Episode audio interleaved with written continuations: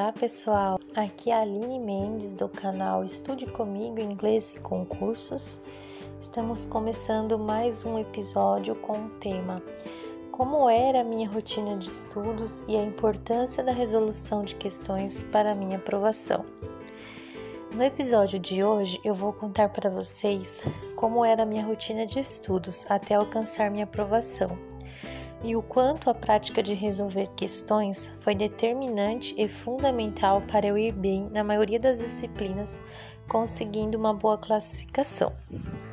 Depois que eu me formei na minha primeira graduação em Serviço Social 2015, decidi que só iria prestar concursos de nível superior para o cargo de assistente social, em todos os níveis de execução de governo, municipal, estadual e federal.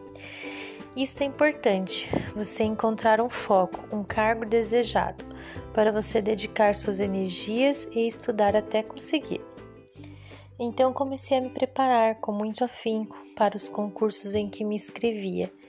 Lembro que, sem experiência profissional como assistente social e para não perder minha motivação e esperança, encontrei nos estudos o refúgio que precisava. No ano de 2016, prestei diversos concursos para assistente social.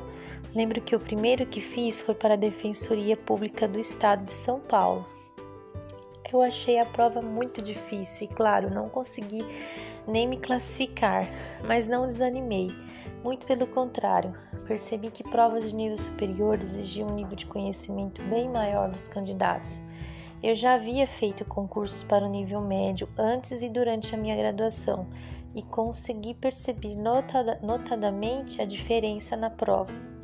A partir desta prova da Defensoria do Estado, eu fiz um raio-x de, de quais matérias e tipos de questões eu precisava estudar mais. Aquele ditado famoso: aprender com os erros, se encaixa muito bem para concurseiros. Na época, recorria a cursos preparatórios específicos para concurso, presencial e online Fiz um grande investimento em cursinhos. Eu falo investimento e não gasto porque usar dinheiro em educação e conhecimento é o melhor investimento que você pode fazer. Eu sou a prova viva disso. Algo comum me chamava a atenção e diversos professores de cursinhos falavam e insistiam nesta técnica.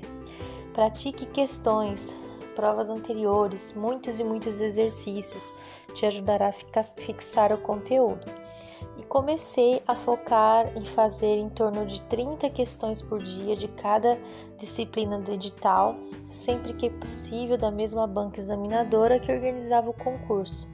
E realmente, pessoal, percebi a minha melhora em cada prova que realizava. Eu participava do ranking de questões que os sites de questões possuem e resolvi mais de 2 mil questões em menos de um ano. E nem foi muito, não. Eu via no ranking pessoas que já tinham respondido três mais vezes questões do que eu. E isso me, e me inspirava cada vez mais. Resumindo, pessoal, em torno de um ano eu consegui me classificar em diversos concursos. Enquanto aguardava ser chamada, fiz diversas coisas para o meu crescimento profissional. Lembro que o conhecimento que adquiri prestando concursos me ajudou a passar no processo seletivo de pós-graduação da Unicamp, em programa de residência multiprofissional, o aprimoramento em serviço social na saúde pública. Fiquei em primeiro lugar na seleção. Também após concluir a pós-graduação, conseguia me destacar em processos seletivos de emprego, principalmente, na, principalmente nas provas teóricas e objetivas eu obtive a oportunidade de trabalhar contratada no Hospital Estadual Sumaré, que também é da administração da Unicamp.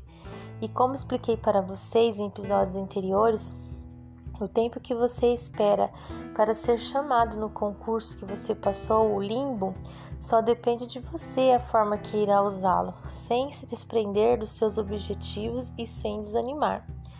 E sempre acompanhava pela internet os diários oficiais do município, da, da União, porque eu havia me classificado no concurso da Defensoria Pública da União e no INSS. Sempre com fé e esperança que chegaria a minha vez. E chegou, pessoal. No final de 2019, no mês de dezembro, saiu a minha convocação, me chamando para escolha de vaga na Prefeitura Municipal de Campinas.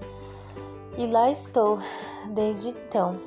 Deu para perceber o quanto a prática de questões, junto, é claro, com todo o conteúdo teórico que aprendi nos cursinhos, me ajudou a alcançar a minha, minha aprovação. É claro que existem pessoas autodidatas que conseguem estudar sozinhas, sem ajuda de cursos preparatórios. Eu estou no grupo de pessoas que buscam auxílio e dicas porque sozinha não teria conseguido. No geral, eu aprendi muitas coisas no tempo de concurseira. Eu fazia meus cronogramas de estudo, contemplando todas as disciplinas e dedicava de uma a duas horas por dia para estudar. Não tinha mais tempo que isso, porque eu trabalhava, tinha casa, crianças pequenas para cuidar. Foi sofrida essa etapa, mas valeu muito a pena e agora estou compartilhando um pouco da minha jornada com vocês. Aposto que vocês gostariam de saber o porquê hoje eu tenho esse projeto de inglês para concursos e quando vou trazer mais dicas de inglês em si. Vou trazer sim, pessoal. Irei começar em breve um novo podcast que trarei todo sábado uma dica específica de língua inglesa, sobre vocabulário, gramática e muito mais. Já estou quase concluindo os episódios desse primeiro podcast que procurei trazer dicas de concursos para vocês e compartilhar minhas experiências. Mas já estou quase concluindo e em seguida começarei o próximo podcast, prometo para vocês. Para o próximo episódio, eu vou contar para vocês o que me motivou a iniciar este projeto do inglês para concursos, em específico para ajudar vocês a ir bem no concurso da Unicamp 2021. Não percam! See you next time!